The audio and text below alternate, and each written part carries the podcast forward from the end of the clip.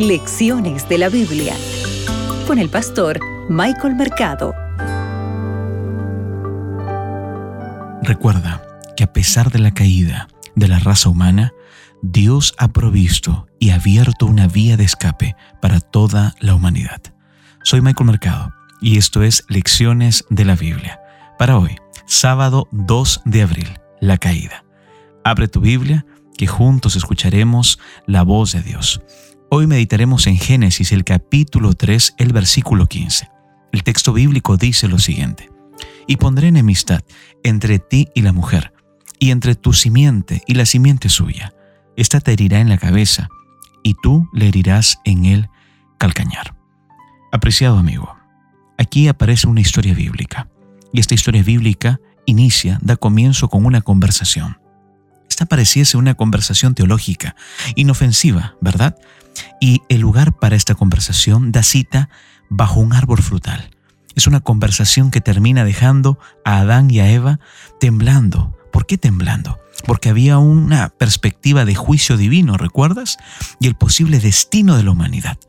Sin embargo, apreciado, recuerda, no todo fueron malas noticias. Vamos a darnos cuenta durante esta semana de esta gran misericordia, de este gran amor de Dios. ¿Sabes por qué?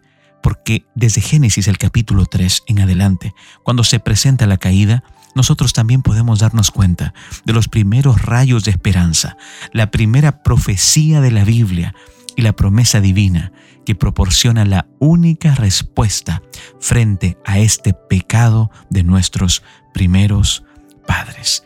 Debemos recordar algo importante. En este diálogo, la serpiente le presenta esta pregunta, con que Dios os ha dicho, le dice, ¿no? Génesis el capítulo 3, parte del versículo 1.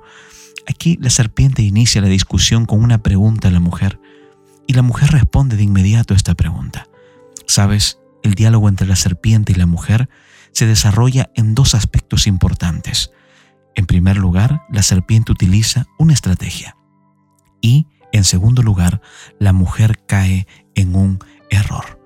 Durante esta semana estaremos aprendiendo más acerca del el error de la mujer, la táctica, ¿verdad? O la estrategia que utiliza la serpiente, pero por sobre todo, también estaremos recordando la esperanza de parte de Dios.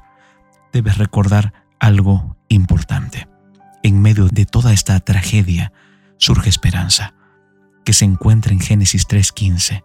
A esto se le llama también el protoevangelio o la primera promesa evangélica.